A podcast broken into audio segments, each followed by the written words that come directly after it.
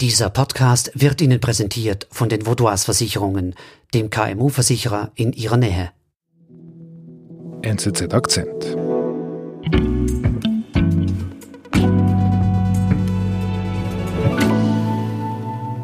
Die Regierung rationiert fiebersenkende Mittel. Ab sofort dürfen Ärzte und Apotheken nur noch eine Packung des entsprechenden Medikaments abgeben. Von der Verordnung betroffen sind unter anderem Paracetamol, Ibuprofen, Aspirin oder. Reto, weißt du, was ich besonders finde an dieser Nachricht? Keine Ahnung. Ich habe nachgeschaut, Paracetamol gibt es bereits oder kennt man bereits seit über 100 Jahren. Und was mich erstaunt ist, dass man dennoch im 21. Jahrhundert in die Situation kommt, dass man es rationieren muss. Da habe ich auch äh, darüber gestaunt tatsächlich. Man kann das Medikament auch in einem gut ausgerüsteten Schülerlabor selber herstellen. Ja, das ist erstaunlich. Unsere Medikamente werden zum größten Teil in China produziert. Die Corona-Krise hat gezeigt, das ist gefährlich.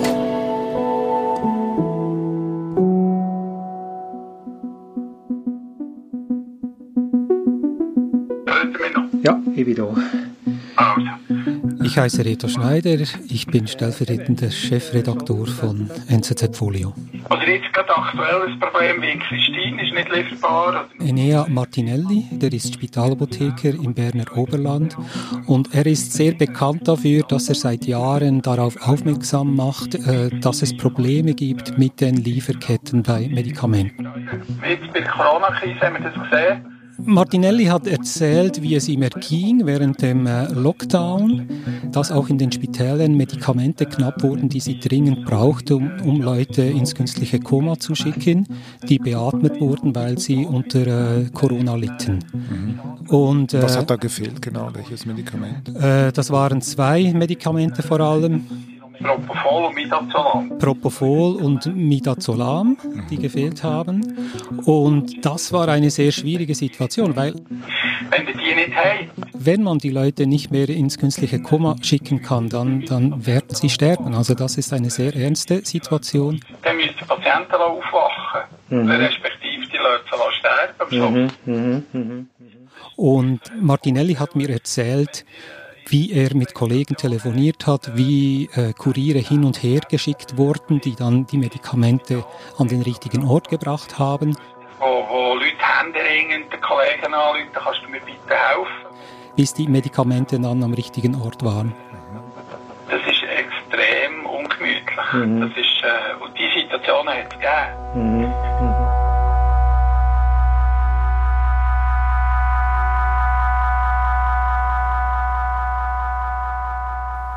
Wie kann das sein, dass Martinelli und andere Spitäler in Deutschland und in der Schweiz in so eine Situation gekommen sind während des Lockdowns? Ah, es gibt verschiedene Gründe, die da unglücklich zusammenspielten. Äh, erstens, es war wirklich ein Mehrbedarf für bestimmte Medikamente da, die halt gebraucht wurden, um Corona zu behandeln. Das zweite war, dass die Leute schon befürchteten, dass es zu einer Knappheit kommen würde und deshalb kauften sie mehr ein. Es kam zu Hamsterkäufen von bestimmten Medikamenten. Dann konnten die Medikamente schlechter transportiert werden. Ich meine, die die Luftwege waren weitgehend geschlossen. Es war schwierig, überhaupt was zu bekommen. Und dann der vierte Grund, unglücklicherweise startete diese Epidemie genau dort, wo viele Medikamente herkommen, nämlich aus China. Die Fabriken waren geschlossen und äh, man kriegte keine Medikamente mehr raus. Mhm. Also wenn wir jetzt das runterbrechen auf Paracetamol zum Beispiel, es gibt keine einzige Fabrik in Europa, die Paracetamol herstellt. Das ist korrekt so. Die letzte wurde 2008 in Frankreich geschlossen, weil sie gegen den, die Konkurrenz aus äh, China nicht mehr ankam.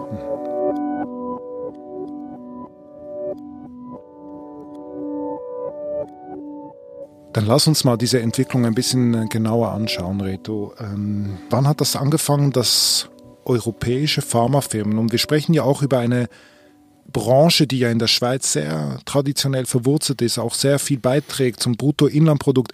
Wie kann es sein, dass man den Umzug gemacht hat von Europa nach China und in Europa eigentlich alles zugeschlossen hat. Ja, zuerst muss man vielleicht sagen, dass das vor allem äh, sogenannte Generika betrifft, nämlich äh, Medikamente, deren Patentschutz äh, abgelaufen ist. Nach 20 Jahren läuft er ab und dann kann jeder dieses Medikament produzieren. Und dann lohnt es sich oft für äh, Firmen im Westen, das betrifft nicht nur Europa, sondern auch die, die USA, andere westliche Länder, da lohnt es sich nicht mehr, diese Medikamente herzustellen, weil man sie in ungeheuer großen Mengen herstellen muss, damit die Marge überhaupt noch Einnahmen bringt. Also das heißt, der Preis ist, spielt eine Rolle bei diesem der, Umzug. Der Preis ist alles. Ich habe jemanden gefragt, eine Quelle, ja, worum geht's denn? Und er hat gesagt, es gibt drei Gründe, Preis, Preis, Preis. Ach. Und das begann so äh, um das Jahr 2000, äh, dass China immer mehr, China und Indien damals noch immer mehr Medikamente produziert haben. Zuerst eigentlich nur die Grundstoffe, die mhm. sie dann geliefert haben und dann mit der Zeit auch die, die Wirkstoffe, also der Kern des Medikaments. Ist eigentlich der Preis der einzige Grund, dass man nach China gegangen ist? Es ist nicht der einzige Grund. Es gibt auch, also jemand hat mir gesagt, ja, wir wollen lieber die Dinge nicht hier haben, die explodieren. Mhm. Ein Grund war auch so das zunehmende Umweltbewusstsein im, im Westen. Das begann schon 60er, 70er Jahre. Da kriegte die Chemie einen schlechten Ruf, auch es studierten auch weniger Leute äh, Chemie und man wollte eigentlich auch gewisse äh, schwierige Reaktionen mit giftigen oder sehr explosiven Stoffen, die wollte man dann auch ein bisschen loswerden. Und da haben dann auch europäische Firmen immer mehr eigentlich von dieser Chemie abgebaut und die Chinesen haben sich da nicht nur äh, die Produktion aufgebaut, sondern auch das Know-how. Mhm. An, an, chinesischen Universitäten gibt es große Abteilungen für äh, Fluorchemie zum Beispiel. Also wenn wir jetzt einmal diese Generika-Produktion anschauen, wie viel Prozent stammt aus China? Das ist interessant. Ich habe das lange versucht herauszufinden. Es gibt nur sehr ungenaue Zahlen, was damit zu tun hat, dass auf einem Beipackzettel gar nicht stehen muss, wo ein Medikament herkommt. Mhm. Die Schätzungen gehen von 80 Prozent aus. Also 80 Prozent kommt aus China und Indien. Mhm. Interessant daran ist, dass wiederum Indien auch 70 Prozent von der Rohstoffe und, und Wirkstoffe aus China bezieht. Das heißt, selbst Indien ist abhängig von China. Okay, also man kann einfach sagen, um die 80 Prozent der Generika-Medikamente weltweit stammen so, aus China. So ungefähr kann man das sagen. Wir sind gleich zurück.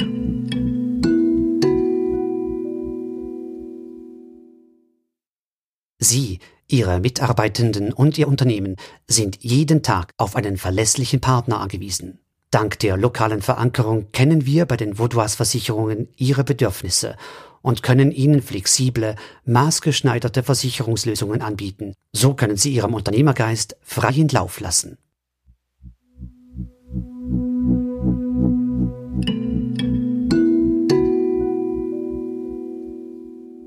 Wenn wir jetzt diese Situation jetzt nochmal heute, 2020 anschauen, Lockdown, Corona, plötzlich ist dieses, dieser Medikamenten-Eckpass ein Thema. Gibt es Reaktionen in der Politik dazu? In der Politik, ja, die Leute sind aufgewacht, das kann man so sagen. I have a plan. If I'm your president on day one, we'll implement the national strategy I've been laying out since March. Ja, das ist der amerikanische Präsidentschaftskandidat Joe Biden in seiner Nominierungsrede. We'll make the medical supplies and protective equipment that our country needs. We'll make them here in America, so we will never again be at the mercy of China or other foreign countries in order to protect our own people. Und äh, er verspricht den Leuten, dass äh, er einen Plan hat, damit die äh, Medikamente und auch andere Gesundheitsgüter in den USA hergestellt werden in Zukunft. Interessanterweise ist er da genau gleicher Meinung wie äh, Donald Trump. Today I'm proud to announce one of the most important deals in the history of US pharmaceutical industries. Ja, die Idee von, von Donald Trump hier ist ganz einfach. Man will einfach die Produktion zurücknehmen. My administration has reached a historic agreement with a great American company. You remember this company? It's called Kodak. Donald Trump hat Kodak, also dem, dem früheren Fotochemiehersteller Kodak. Den gibt es immer noch. Den gibt es offenbar noch und der hat ziemlich viel Geld bekommen und soll in Zukunft auch äh, Medikamente oder Grundstoffe für Medikamente herstellen. A $765 million loan. It's a breakthrough in bringing pharmaceutical manufacturing back to the United States. Trump möchte quasi wieder Made in USA, wirklich Made in USA haben auf, seinen, auf den Produkten, auf den Medikamenten. Jetzt, wenn ich dir so zugehört habe, muss ich sagen, das macht ja irgendwie Sinn. Ja, das ist ein Vorschlag, dass man einfach die Produktion zurücknimmt ins, ins eigene Land. Äh, meine Quellen haben mir gesagt, dass äh, das eher eine naive Vorstellung ist. Für einzelne Medikamente mag das, mag das funktionieren, aber äh, man schätzt, dass alleine für einen solchen Prozess zurückzunehmen und hier zu verifizieren und dann ab, abnehmen zu lassen von den Zulassungsbehörden, dass man da zwei Jahre dazu braucht. Mhm. Und das ist eigentlich unrealistisch, ganz abgesehen davon, dass wenn man die, die Herstellung des Wirkstoffs zurücknimmt, dann hat man ja immer noch die Grundstoffe und woher kriegt man die? Aus China. Wahrscheinlich wieder aus China. Mhm. Gibt es eine Lösung, wie man sich äh, in, in, in, der, in der nächsten Krise nicht mehr so abhängig macht von einem Land? Es gibt Ideen, was man äh, machen könnte. Eine davon ist eigentlich, dass man mehr Transparenz in dieser Lieferkette herstellt, mhm. dass man besser weiß, woher die Dinge kommen und dass man vor allem doppelte und dreifache Quellen hat. Das bieten bestimmte Pharmazulieferer, bieten das schon an. Die sagen ihren Kunden, ja, ihr könnt etwas mehr bezahlen. Und dann werden wir zwei oder drei Hersteller von Grundstoffen parallel äh, verpflichten. Es kostet ein bisschen mehr, aber dafür können wir, wenn es ein Problem gibt beim einen Hersteller, können wir auf den anderen wechseln. Und das ist so eine, eine mögliche Lösung. Das Problem dabei ist, dass das eben ein bisschen teurer wird am Schluss. Und das diese, äh, diese Verteuerung wird am Schluss irgendwie auf den Kunden oder bei uns auf die Krankenkassen abgewälzt. Und das will man ja auf keinen Fall. Oder? Ja, und die Krankenkassen sehen das, natürlich, die finden ohnehin, die Medikamente seien schon zu teuer, jedenfalls in der Schweiz, und wollen auf keinen Fall jetzt mehr zahlen für ein Aspirin made in Europe oder für ein Aspirin, das eben abgesichert ist durch äh, mehrere Quellen. Aber das bedeutet letztlich, dass wir ähm, es gibt keinen Weg zurück und wir bleiben in gewisser Weise abhängig von China. Also es gibt wahrscheinlich keinen Weg zurück. Das ist einfach die Globalisierung. Wir sind derart eingebunden in diesen internationalen Handel, dass es schwer vorstellbar ist, dass man jetzt da alle, alles kappen kann und einfach wieder, wieder alles zu Hause selbst machen wird.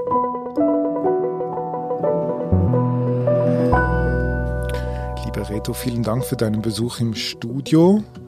Ähm, du bist äh, vom Folio vom Magazin der Neuen Zürcher Zeitung, das eben neu lanciert worden ist in einer ganz neuen Aufmachung. Lohnt sich da reinzublicken? Kann man das auch separat kaufen oder wie, wie kriege ich dieses Heft eigentlich in die Hände, wenn ich nicht Abonnent bin? Äh, das Heft liegt am Kiosk jetzt noch äh, zwei Monate das Heftthema heißt China und wir und da sind äh, Geschichten, ist eine rührende Liebesgeschichte zum Beispiel drin. Wir haben äh, ein, die Geschichte einer Botschaft in Bern, die keine Botschaft sein darf, nämlich die Botschaft von Taiwan äh, und weitere Geschichten über China. Okay. Vielen Dank für deinen Besuch.